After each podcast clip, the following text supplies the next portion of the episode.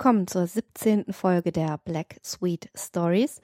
Und heute lassen wir mal all die alten, verstaubten Klassiker beiseite und wenden uns etwas zeitgenössischem zu. Ich habe die Ehre, eine Kurzgeschichte von Sönke Scharnhorst lesen zu dürfen.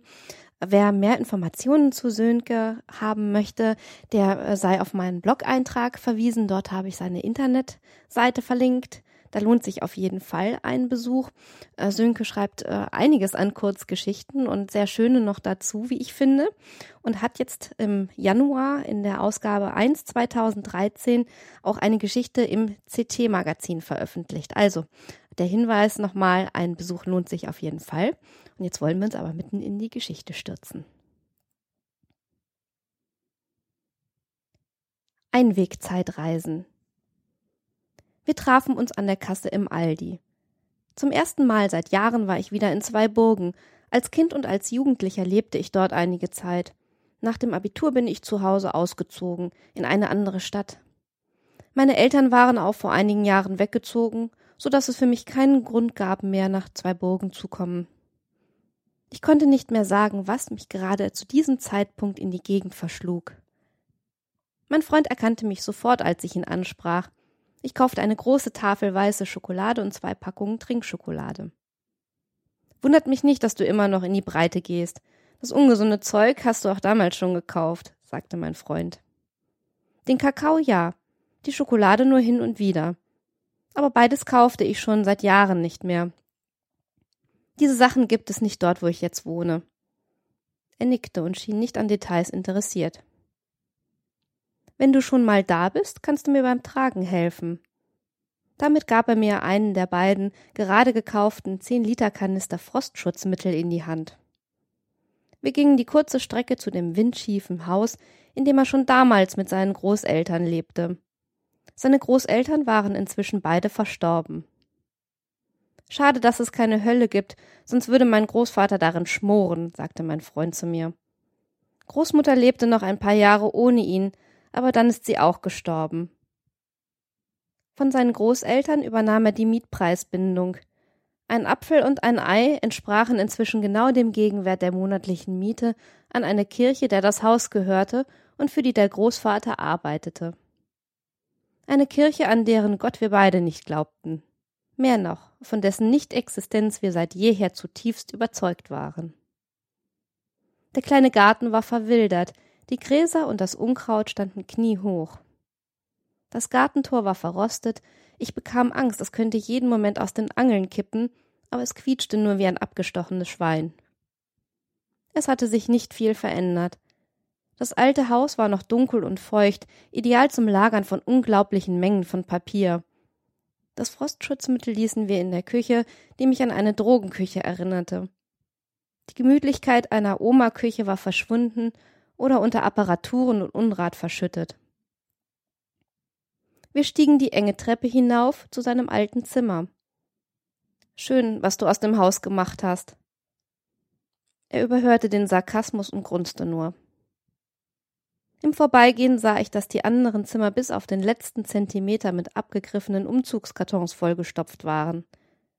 Mein Freund war kein Messi, aber er konnte sich nur schwer von seinen alten Sammlungsstücken trennen. Er spuckte auf den Boden. Der war bedeckt mit einer dicken Schicht von Dreck und Splitt, den er über die Jahre unter seinen Schuhen hineingetragen hatte. Gemütlich, sagte ich und betrachtete das ungemachte Bett und den Schreibtisch, auf dem mindestens vier Computer arbeiteten. Er setzte sich auf einen Ledersessel, der mit mehreren Badetüchern bedeckt war. Ich setzte mich auf seine Bücherkiste. Was ist das da unten in der Küche? Er schaute mich eine Weile lang eindringlich an und erzählte dann, meine Frage ignorierend Das Wissen der Menschheit verdoppelt sich alle zwei Jahre, Tendenz steigend.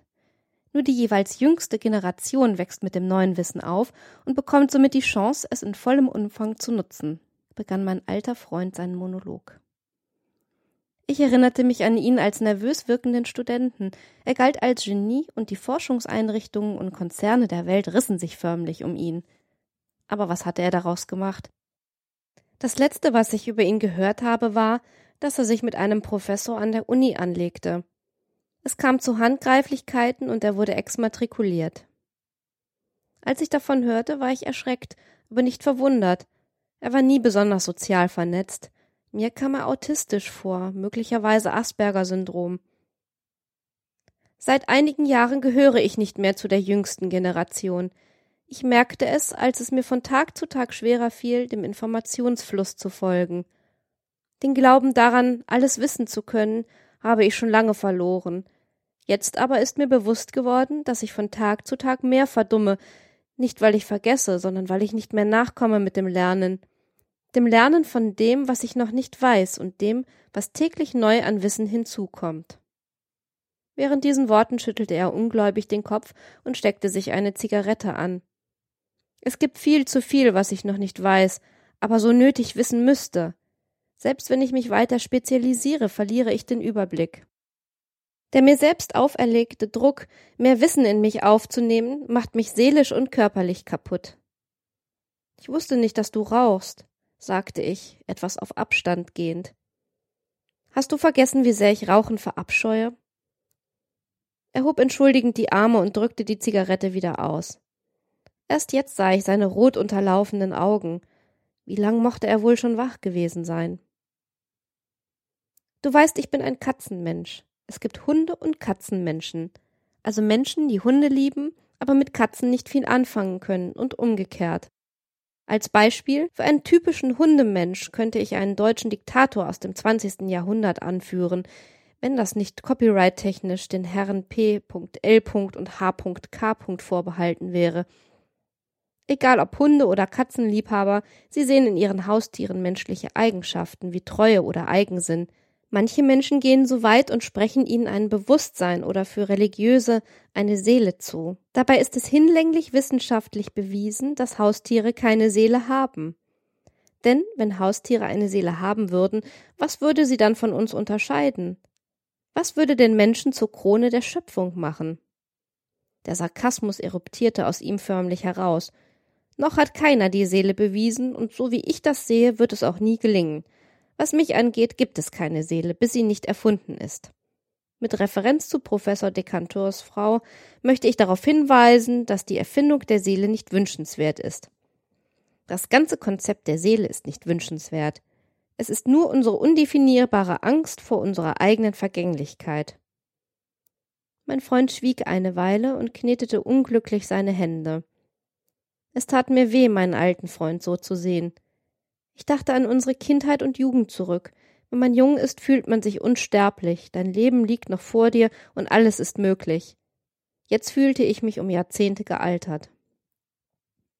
Es tut mir leid, meine Situation, diese Welt ertrage ich nicht mehr lange. Ich muss diese Welt verlassen. Selbstmord ist keine Lösung, explodierte es aus mir heraus. Er schaute mich nur traurig an und schüttelte den Kopf. Am besten würde mir eine Welt gefallen, in der ich mit meinem technischen Wissen der Entwicklung um mehrere Generationen voraus bin. Mein Ziel ist also die nähere Vergangenheit, so etwa zu der Zeit, als meine Eltern eingeschult wurden. Diese Zeit würde mir gefallen. Leider ist das Reisen in der Zeit nach dem heutigen Stand der Wissenschaft nur theoretisch möglich. Es gibt Wissenschaftler, die behaupten, dass Zeitreisen für Menschen auch in der Zukunft unmöglich bleiben werden sonst müssten uns doch schon Menschen aus der Zukunft einen Besuch abgestattet haben. Allerdings, ein freches Grinsen schlich sich in sein Gesicht, habe ich dazu meine eigenen Theorien aufgestellt und ich werde sie auch zukünftig beweisen. Er machte eine dramatische Pause. Es gibt jedoch schon heute eine praktische Möglichkeit, in die Zukunft zu reisen oder zumindest etwas, das dem gleichkommt. Man kann sich einfrieren lassen, um in der fernen Zukunft wieder aufgetaut zu werden. Theoretisch würde es dem Zeitreisenden so vorkommen, als habe er nur einige Stunden unbequem geschlafen.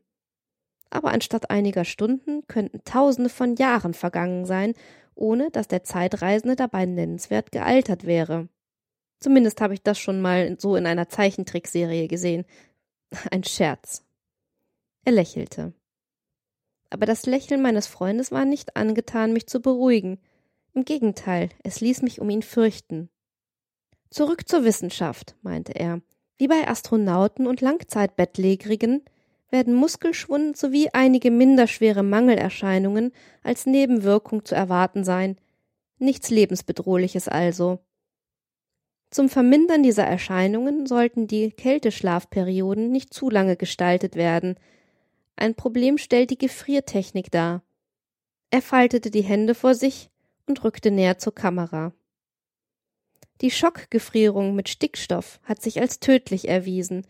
Schon seit Jahren versucht die Wissenschaft vergeblich, einige der Eisleichen wieder ins Leben zurückzuholen.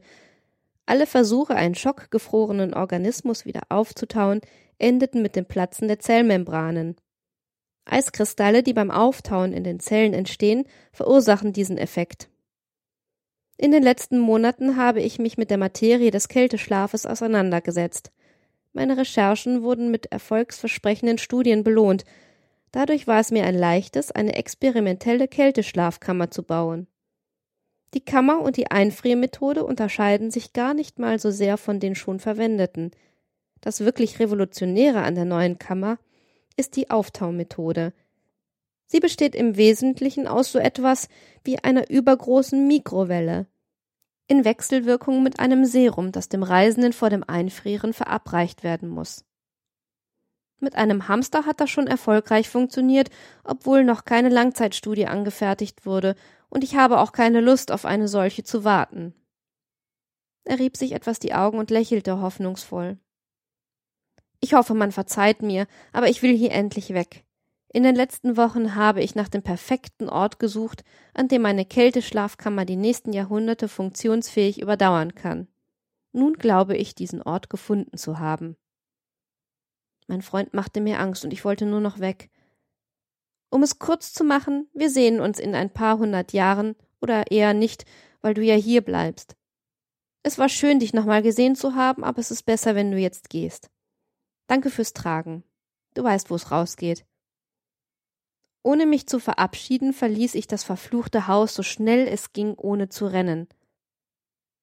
Erst zurück zu Hause bei meiner Frau und meinem Sohn verließ mich das schaurige Gefühl der Begegnung und die Wärme kehrte in meinen Körper zurück.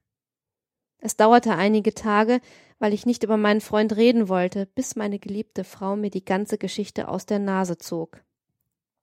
Du musst noch mal nach ihm sehen sagte meine wunderbare Frau ernst zu mir. Ich wollte nicht, aber ich wusste, dass sie im Recht war. Einige Wochen konnte ich es hinauszögern, aber dann verschlug mich meine Arbeit wieder in die Nähe von zwei Burgen.